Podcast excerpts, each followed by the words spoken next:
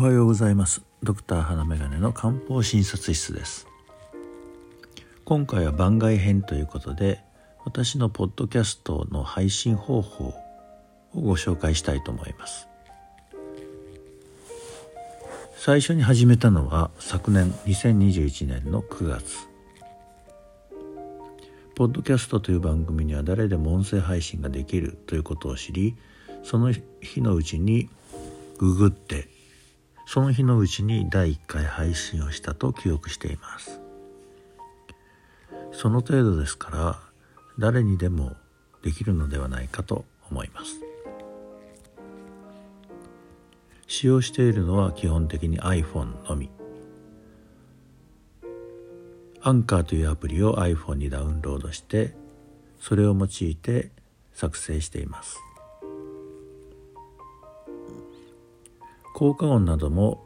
そのアンカーというアプリに入っているのでそれを使って最初配信をしていました。現在は横に iPad を置いてそれで音楽を流しながら録音している。という状態です。BGM に関しては一時期 YouTube の音楽を YouTube で見つけた BGM のチャンネルがありますがそういうチャンネルの音楽を流して録音していました。しかし数ヶ月前から時折 YouTube にかにも同じ内容で配信するようになった時に同じ音源を使って YouTube にアップしようとするとコピーライトの問題が出てくるということが分かりました。それで現在は無料音源を利用するようにし始めています。YouTube の中にも無料音源を提供している場所があるのですが現在今日使っているのは BGM というページからダウンロードした音源です。話す内容は医学に関することというふうに考えていたのですがほぼ漢方薬に関する話をこれまでやってきました。今回が245回目の配信になります。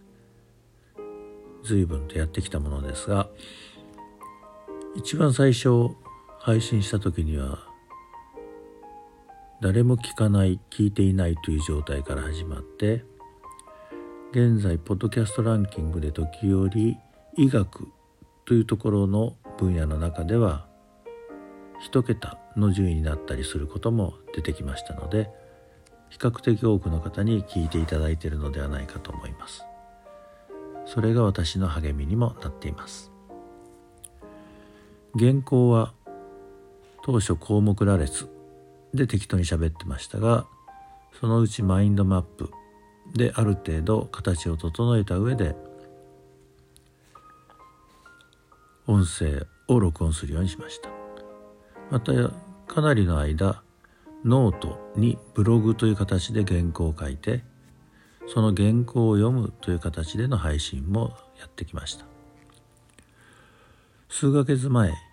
YouTube にも同時配信しようと思い立った時に Windows PC の PowerPoint で PowerPo の原稿を作成しその原稿を写しながら写す時に同時に動画も作成して音声も録音してという形でやり始めています。今日はマインドマップで作っているだけの原稿を見ながら喋っているという形です。編集に関しては無編集です。一回喋ってそれをそのまま上げていますので引っかかったり言い間違いがあったりということもありますがその辺はご容赦ください。YouTube に関しては PowerPoint で作った動画原稿を、えー、Windows PC の方に、えー、落としてその中の Windows PC のフォトアプリのフォトレガシーというのがありますがこれは無料でも入っているものですけれどもそのフォトレガシー基本的には、えー、写真を編集するようなソフトらしいのですがその中に動画編集の機能が入っています。それを利用しています。パワポで作った動画をそこに入れて iPhone でアンカーに作った音声データをそちらに取り込ませて合体させて YouTube にアップロードという形をとっています。いずれにしろポッドキャストに関しては iPhone の中に入れたアンカーアプリこれだけで完結するので簡単にできるものだと思います。いろいろ機材に凝ってやっていくという方法もあるのでしょうがまあ気楽に続けられるということで基本的に iPhone そして無編集。ということでやっていますしこれからも多分そういうふうにやっていくだろうと思います。以上が私のやり方ですけれども他に良い方法があれば教えていただければありがたいです。さあこの先どこまで続けられるか分かりませんが気持ちとすると漢方以外にも医学の情報などもお伝えできればと思います。また他にも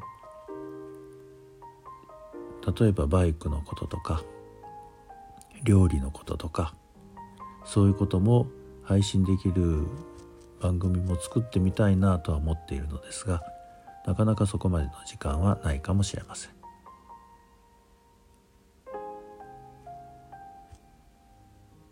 基本的に漢方薬の良さを